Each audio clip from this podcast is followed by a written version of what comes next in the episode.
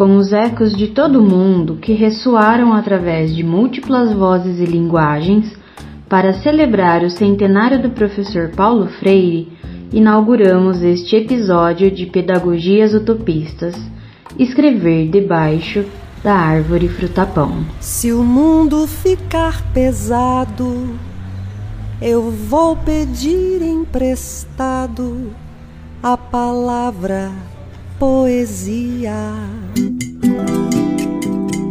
Viajamos para o Nordeste brasileiro, especificamente para Recife, território de mares e céus, espaço que embalou o querido Paulo, maravilhado com o verde infinito das árvores que cresciam no jardim de sua terra natal, cercado de árvores de frutapão, ali aonde aprendeu a escrever. Assim o escreve em cartas a Cristina, livro epistolar onde recupera memórias de infância e as relaciona com realidades contemporâneas de seu próprio universo experiencial.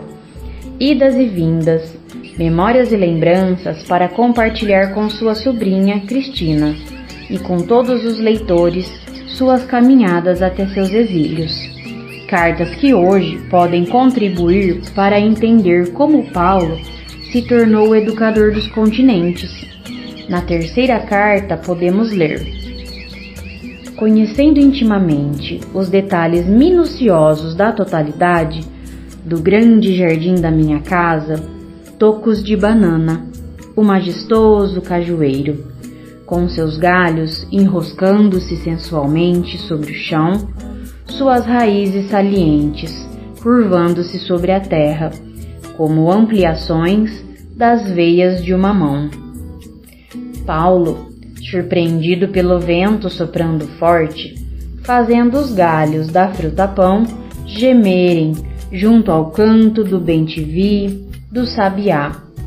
Paulo, sensível e humano, deslumbrado e revelador Paulo e suas perdas, suas mudanças, seus amigos, suas famílias.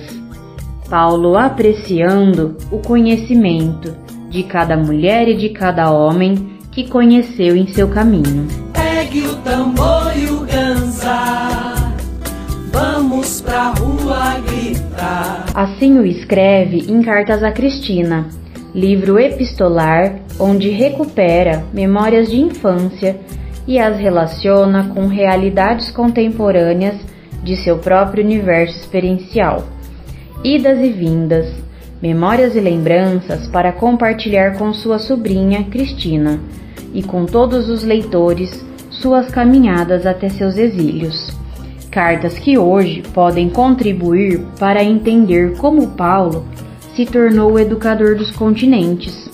Na terceira carta, podemos ler: Conhecendo intimamente os detalhes minuciosos da totalidade do grande jardim da minha casa, tocos de banana, o majestoso cajueiro, com seus galhos enroscando-se sensualmente sobre o chão, suas raízes salientes curvando-se sobre a terra, como ampliações das veias de uma mão.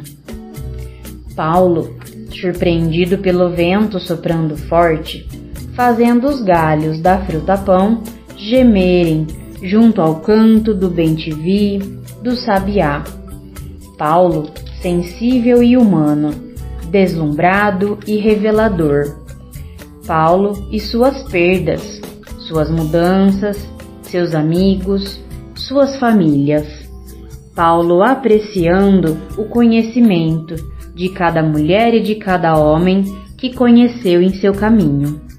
Árvore da fruta-pão, cujo fruto, de sabor adocicado e aroma penetrante, é arredondado, como os círculos de cultura que Paulo sempre incentivou, rotundas, onde circularam e continuam a circular saberes, palavras, reciprocidades, presenças, até reflexões epistemológicas, políticas e críticas, dinamizando a transformação dos inéditos e viáveis em concreções históricas. Se acontecer afinal de entrar em nosso quintal a palavra tirania. Árvore de frutapão, abrigo para aprender, escrevendo com gravetos no chão. É assim que Paulo conta. Aprendi a ler minhas primeiras palavras escrevendo-as com gravetos no chão, em vez de um alfabeto pesado, ou o que é pior, um livro didático daqueles em que as crianças tinham que percorrer as letras do alfabeto, como se aprendessem a falar dizendo letras. Tive como primeira escola o jardim da minha própria casa. O chão, protegido pelas copas das árvores, era minha lousa de que madeira, de que condições precisaremos para esculpir as primeiras letras e desfrutar das primeiras leituras? Eunice e Cecília são as professoras que Paulo reconhecem, que o convidavam a conhecer e perguntar. Inúmeros professores e professoras inauguram outras formas de ler o mundo. Convidam leituras e escritas para ampliar horizontes e não perpetuar mesquinhez. Toda obra de Freire nos convida a ler o mundo, incluindo críticas fundamentadas aos sistemas excludentes e escravizadores, e agregando propostas que têm sido inspiradoras em diferentes épocas e lugares. Desde 1985, em um dos bairros do sul de Quito, a uma altitude de 3.200 metros, encontramos o INEP, Instituto de Pesquisa educação e promoção popular do Equador, que continua construindo comunidade e concretizando pedagogias utopistas. Perguntamos a Lilian Álvaro Lugo, uma de suas fundadoras, quais são os dois pilares da educação popular freiriana que sustentaram e sustentam o INEP?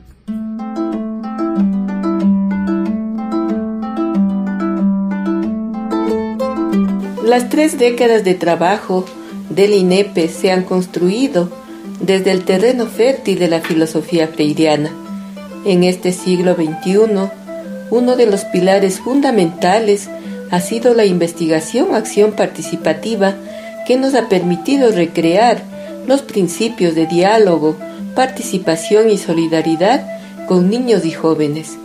El otro pilar fundamental ha sido el diálogo de saberes, pues ha permitido integrar en todas las actividades que realizamos la cultura, la sabiduría, la comunicación, las formas de pensar, de sentir y de actuar de las culturas diversas de los 19 pueblos y nacionalidades que forman este Ecuador diverso. Estos dos pilares han permitido que la propuesta del INEPE florezca y se enraíce en esa diversidad maravillosa del territorio ecuatoriano. Sob qual árvore equatoriana, talvez no pátio da escola, cercado por montanhas do Parque Chilibulo, você leria ou releria Freire? Que obra e por quê? El INEP tiene frente a sus espacios una de las reservas ecológicas más importantes de la ciudad de Quito, la Reserva Ecológica Chilibulo Guairapungo en esta reserva ecológica tenemos hermosos árboles de aliso, de capulí, ginjines, pumamaquis. Y bajo uno de esos árboles, como decía Freire, que enseñar a leer y escribir es posible hacerlo incluso debajo de un árbol de mango, pues volver a releer y volver sobre sus enseñanzas sería maravilloso hacerlo bajo un árbol de cholán pues sus maravillosas campanas amarillas tocan al viento y nos permiten difundir las enseñanzas del maestro de Pernambuco. Y sin lugar a dudas, cartas a quien pretende enseñar, que lo escribió bajo el cobijo, pues, de pedagogía del oprimido, será el libro que nos guíe durante todo este nuevo periodo en el cual vamos a recrear las enseñanzas de este gran maestro brasileño.